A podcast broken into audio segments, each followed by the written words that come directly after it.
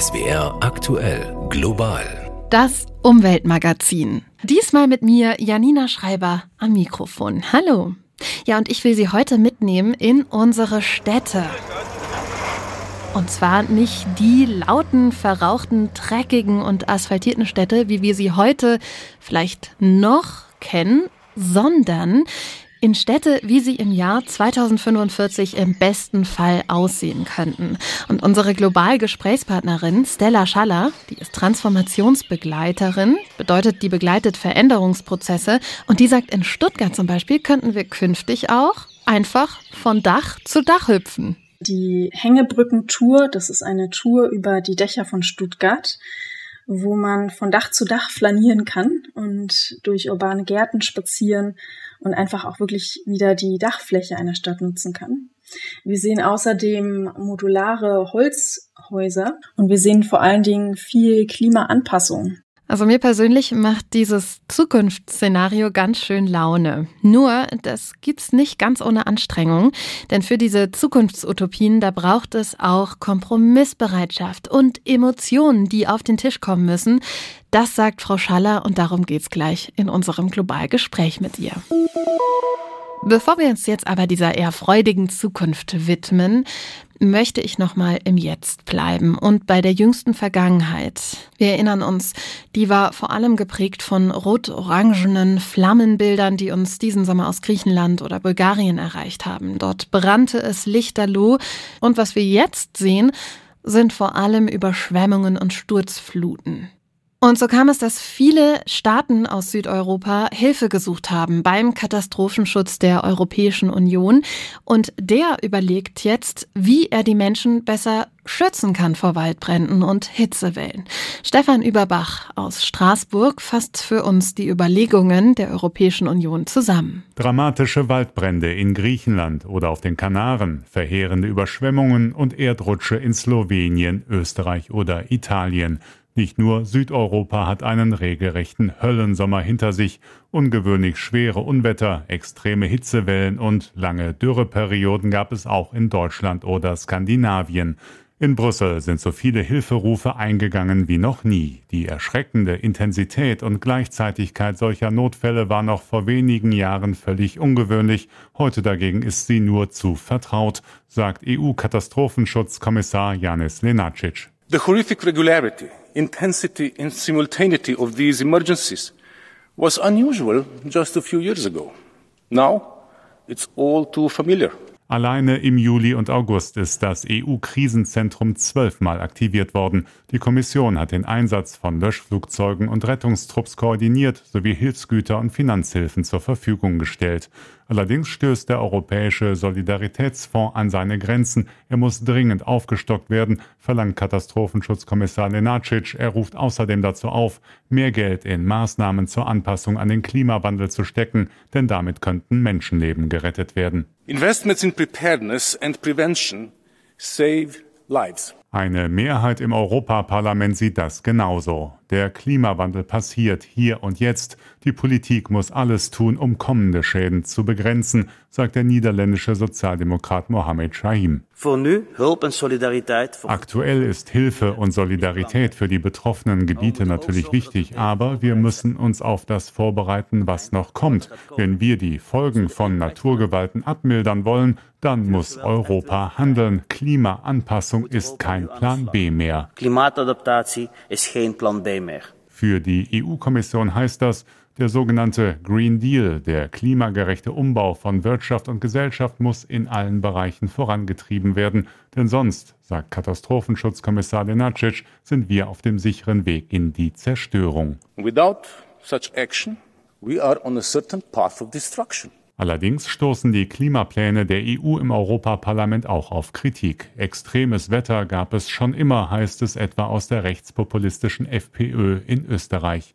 Auch Silvia Sardone von der italienischen Lega Nord spricht von Alarmismus. Gegen die Überschwemmungen in Norditalien hätten auch Deiche und Auffangbecken geholfen, aber das entspreche nicht der grünen Ideologie. Der Stromverbrauch im Juli ist in Italien um 3,3 Prozent zurückgegangen. Die Durchschnittstemperatur lag um 0,3 Grad niedriger als im Vorjahr. Man sollte also nicht dauernd über die Apokalypse sprechen, weil das der Klimadebatte schadet. Die grüne Fraktionschefin Terry Reinke dagegen warnt davor, beim Klimaschutz eine Pause zu machen, so wie das aktuell von einigen Politikern verlangt werde. Nichts zu tun werde am Ende deutlich teurer sein, als jetzt konsequent zu handeln. Wenn es schwierig wird zu sagen, mit nichts tun werden wir schon irgendwie durchkommen, obwohl die Realität doch ganz klar zeigt, dass es genau anders ist. Das ist brandgefährlich und verantwortungslos. Deshalb müssen wir, so anstrengend es sein mag, weitermachen, denn der Green Deal ist kein Sprint, sondern ein Marathon. Ja, ein Marathon ist der Green Deal. Sprich, damit verbunden ist ein ganz schönes Stück Arbeit für uns in der Zukunft. Und wenn wir an so eine klimaneutrale Zukunft denken, da macht die ja erstmal wenig Lust. Mir kommt da vor allem das Wörtchen weniger in den Kopf. Also weniger Autofahren, weniger Flugreisen, weniger Fleisch essen, weniger neue Technik oder Klamotten kaufen. Unterm Strich klimafreundlich leben, das heißt verzichten. Das ist das Credo, über das wir reden, wenn es um Klimaschutz und Klimaanpassung geht. Und genau das ist ein Problem, sagt meine Globalgesprächspartnerin Stella Schaller. Sie ist systemische Transformationsbegleiterin und arbeitet mit Kommunen, Organisationen und Privatpersonen und unterstützt diese auf dem Weg zu einer nachhaltigen und regenerativen Zukunft, die auch Spaß machen kann und uns wirklich was zurückgibt. Um zu zeigen, wie die aussieht, hat Stella Schaller sich zusammen mit zwei KollegInnen mehrere deutsche Städte vorgenommen und die zumindest auf dem Papier mal klimafreundlich klimafreundlicher gemacht. Das Buch heißt Zukunftsbilder 2045. Bis dahin nämlich, also 2045, so ist ja die internationale Zielsetzung, müssen wir den Wandel zur klimaneutralen Lebensweise spätestens geschafft haben. Global das Gespräch. Frau Schellert, war es denn schwer, diese hoffnungsvolle Zukunft zu finden mit der, naja, teils eher ernüchternden Realität im Jetzt? Also beides. Auf jeden Fall wurden wir häufig ernüchtert von den Krisennachrichten, den Klimakatastrophen, dem Krieg. Und gleichzeitig hat es unglaublich viel Spaß gemacht, sich mit den ganzen Lösungen, die es schon gibt, zu beschäftigen, mit den Realutopien und zu sehen, wie weltweit wirklich auch eine regenerative Bewegung schon im Entstehen ist und sich dann vorzustellen, wie wäre das, wenn die hochskaliert würde und wenn die wächst. Also das hat schon echt viel Hoffnung auch gemacht. Dann würde ich sagen, nehmen Sie mich doch mal mit in diese Utopien. Wie sehen denn jetzt die Städte aus, in denen wir 2045 im besten Fall leben? Ja, nehmen wir mal das Beispiel von Stuttgart. Wir sehen hier eine Stadt, in der die Natur, die Nachhaltigkeit und die Partizipation im Einklang sind, also wo Menschen sich zusammengeschlossen haben, um die Stadt zu renaturieren, um Flächen zu entsiegeln, um Dächer und Fassaden zu begrünen, aber auch um öffentliche Räume so zu gestalten, dass sie eben wieder mehr Potenzial bieten für Begegnung, für Kunst und Kreativität. Also man sieht hier beispielsweise die Hängebrückentour. Das ist eine Tour über die Dächer von Stuttgart, wo man von Dach zu Dach flanieren kann und durch urbane Gärten spazieren und einfach auch wirklich wieder die Dachfläche einer Stadt nutzen kann.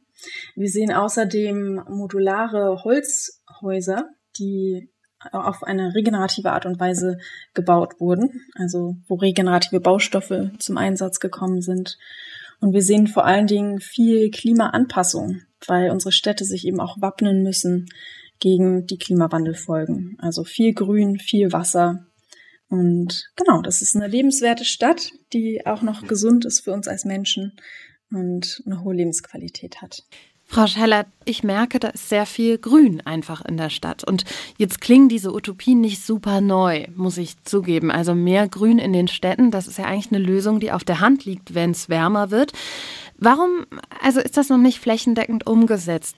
Also ganz häufig hapert es eben daran, dass Akteure in unterschiedliche Richtungen ziehen in Städten und dass sie sich nicht im Grünen sind, in welche Richtung sie gemeinsam gehen wollen. Also es liegt tatsächlich oft daran, dass sich Akteure gar nicht wirklich auseinandersetzen miteinander, dass nicht interdisziplinär gearbeitet wird und dass keine motivierende gemeinsame Vision vorliegt, wohin man die Stadt entwickeln möchte.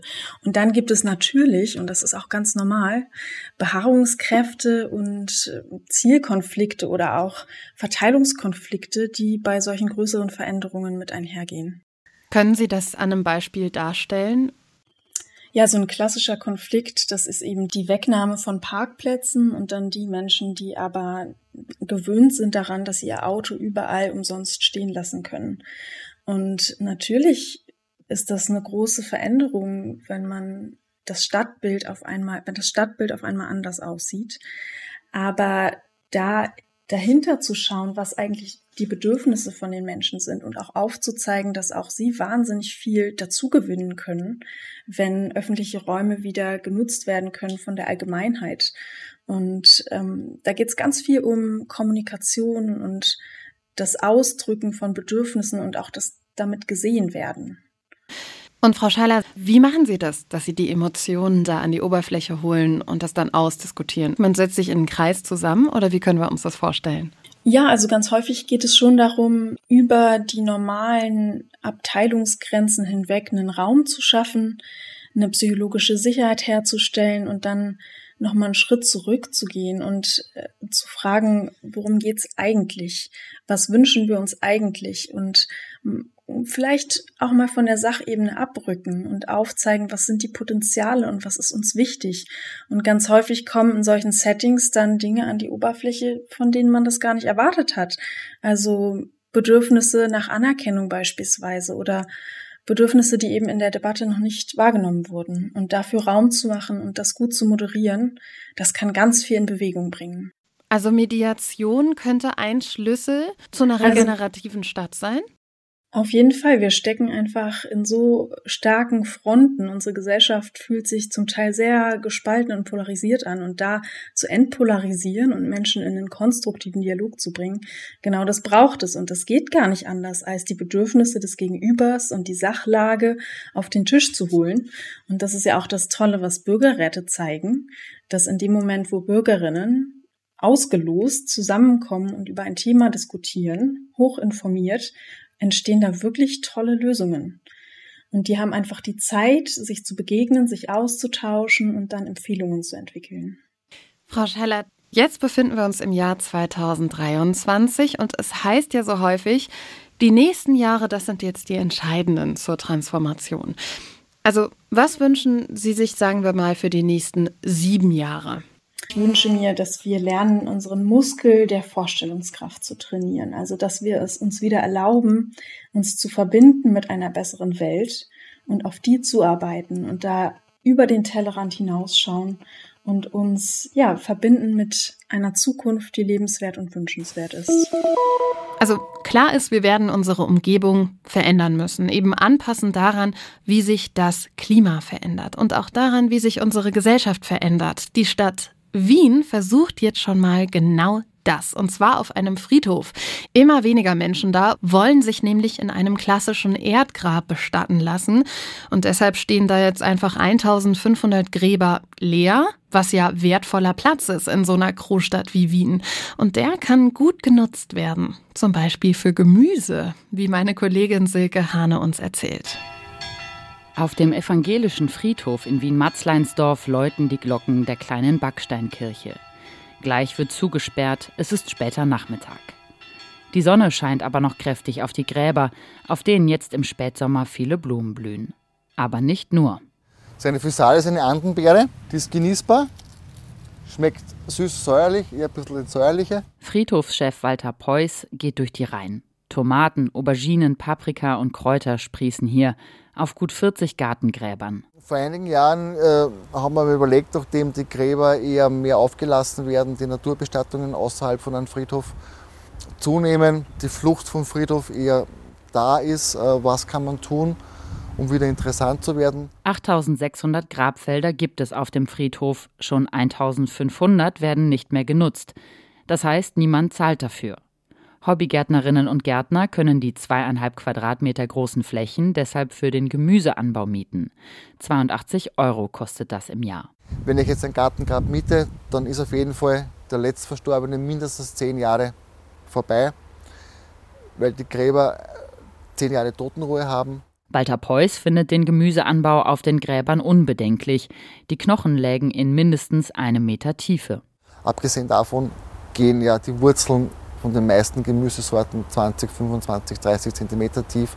Das heißt, die kommt gar nicht in die Nähe zu den Knochen und somit kann ich auch nicht irgendwelche Stoffe aufnehmen.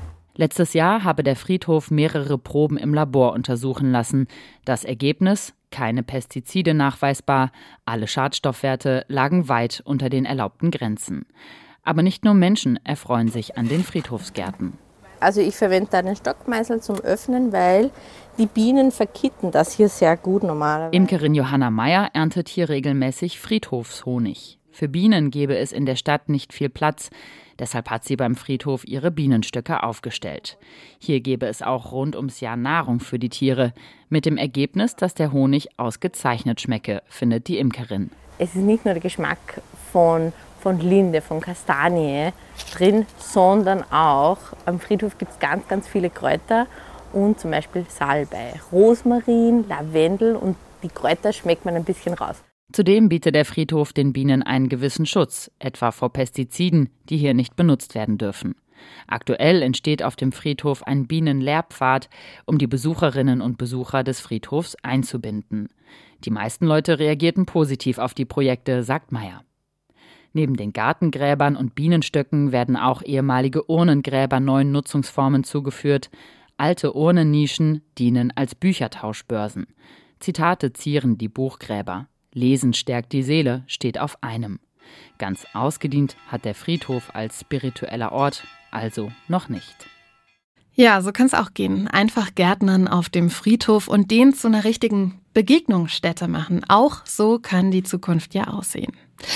Was das Klima in der Zukunft angeht, ist das ja von vielen Faktoren abhängig. Klar ist aber, die Atmosphäre wird sich aufheizen, einfach weil mehr CO2 drin ist.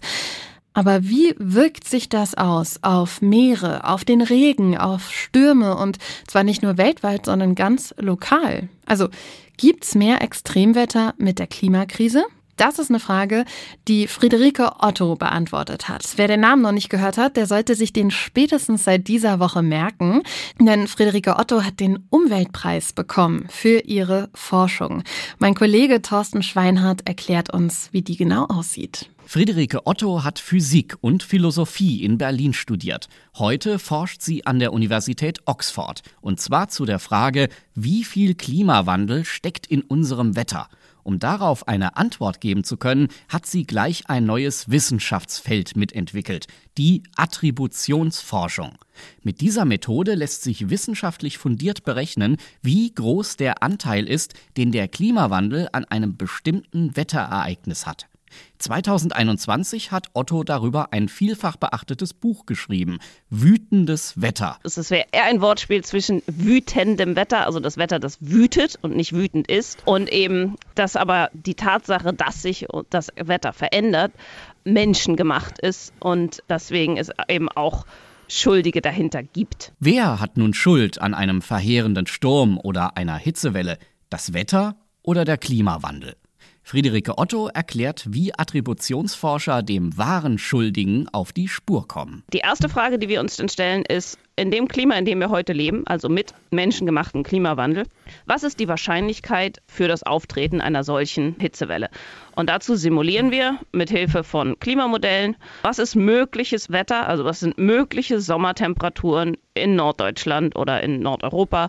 Und dann sagen wir, okay, das ist jetzt die Welt mit Klimawandel. Was wäre mögliches Wetter in einer Welt ohne den Klimawandel? Die Forscher vergleichen also das Wetter in zwei simulierten Welten. Eine ist unserer realen Welt nachempfunden, die andere ist eine Parallelwelt. Dort ist alles genau wie bei uns, mit einer Ausnahme. In dieser Welt gibt es keinen Treibhauseffekt. Und weil das Einzige, was unterschiedlich ist zwischen diesen beiden Welten, der menschengemachte Anteil an den Treibhausgasen ist, können wir dann sagen, dass der Klimawandel, das Auftreten dieser Hitzewelle siebenmal wahrscheinlicher geworden ist. So konnten die Klimaforscher zeigen, ja, vor allem an den zunehmenden Hitzeperioden trägt der menschengemachte Klimawandel beträchtliche Mitschuld. Es gibt aber nach wie vor auch Extremwetterereignisse, für die dieser Klimawandel nichts kann. Das ist also auch eine ganz wichtige Motivation in der Arbeit, die wir machen, um eben rauszufinden, an welchen Wetterereignissen ist der Klimawandel ein echter Gamechanger? Also wo muss man wirklich die Anpassungsmaßnahmen ganz anders angehen, als man jetzt es für natürliche Extremwetterereignisse gemacht hat? Und wo ist der Klimawandel eben kein Gamechanger? Die errechneten Prognosen können zum Beispiel Städteplanern oder Hochwasserschutzbehörden helfen, sich für die kommenden Herausforderungen durch den Klimawandel zu rüsten. Wir haben es jetzt in der Hand, das zu ändern und mit den Folgen so klar zu kommen, dass man eben mit denen noch klarkommen kann. Mit ihrer Forschungsarbeit will Friederike Otto zeigen, der Klimawandel beeinflusst schon jetzt unser Wetter und damit unser Leben. Dennoch stehen wir der Klimakrise keineswegs machtlos gegenüber und schon gar nicht unwissend. Genau. Auch dazu wollen wir in Global beitragen. Mehr Wissen zum Beispiel über Hitzewellen, die wahrscheinlicher werden mit der Klimakrise, wie Umweltpreisträgerin Friederike Otto bewiesen hat. Für unsere Parks in den Städten, für unsere Gärten, ja für alles Grün heißt das ja eigentlich nur gut wappnen. Zum Beispiel mit einem Regengarten. Darüber klärt uns jetzt SWR Gartenexpertin Heike Bohmgarten auf. Frau Baumgarten, wie wird denn mein Garten zu Hause zu einem solchen Regengarten? Zum Regengarten wird es, indem wir den Garten umstrukturieren. Wir brauchen vielfältige Strukturen, andere Bodenstrukturen, einen guten Boden und wir brauchen Pflanzen, Pflanzen, Pflanzen. Stauden, Sträucher und Bäume. Das ist ganz wichtig, gerade in Starkregensituationen, weil der Regen dann sozusagen zerbröselt, der wird aufgesprengt und kann viel besser in den Boden diffundieren. Und das hilft dann wahrscheinlich auch unserem Grundwasser, wenn wir unsere Gärten so regenfest machen, oder?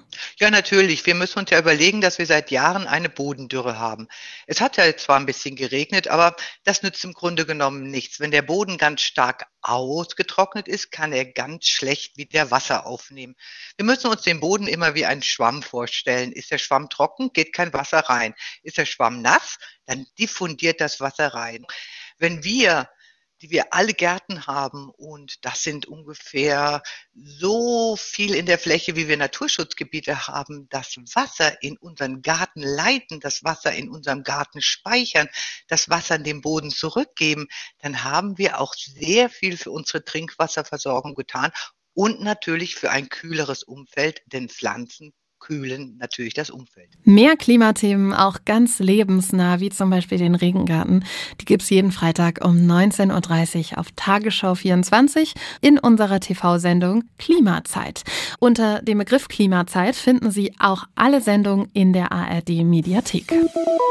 So, und vom Grün in unseren Gärten und Städten hier hin zum großen Grün, der Lunge der Erde, dem Amazonasregenwald in Brasilien. Da ist unsere Korrespondentin Anne Herberg unterwegs und stellt fest, organisierte Kriminalität ist im Amazonas ein Problem. Mindestens 177 Umweltschützer wurden im vergangenen Jahr ermordet. Die Zahlen stammen von der Nichtregierungsorganisation Global Witness. Dabei gilt Lateinamerika, dort vor allem die Länder Kolumbien, Brasilien, Mexiko und Honduras, weiterhin als die tödlichste Region für Menschen, die sich für den Schutz der Wälder, ihres Landes oder anderer Ökosysteme einsetzen. Zugenommen hat die Gewalt vor allem auch am Amazonas. Erstmals erfasste der Bericht diese Region gesondert. Vor allem Aktivisten, die sich gegen die Agrarindustrie, Bergbau und Holzfällerei einsetzen, leben gefährlich. Dazu ist zunehmend die organisierte Kriminalität in Umweltverbrechen verstrickt. Die meisten Tötungen würden nie aufgeklärt, berichtete Global Witness. Die Regierungen der Welt müssten dringend das sinnlose Töten derjenigen stoppen, die unseren Planeten verteidigten, indem sie die Ökosysteme schützten, die eine entscheidende Rolle bei der Bewältigung der Klimakrise spielen, sagte eine Sprecherin von Global Witness, Shruti Suresh. Vor allem Indigene werden immer wieder zur Zielscheibe. Sie machen demnach über ein Drittel der Opfer aus, obwohl sie nur fünf Prozent der Weltbevölkerung repräsentieren. Ja, und das war schon mit Global, unserem Umweltmagazin. Und mir, Janina Schreiber am Mikrofon. Schön, dass Sie dabei waren. Machen Sie es gut.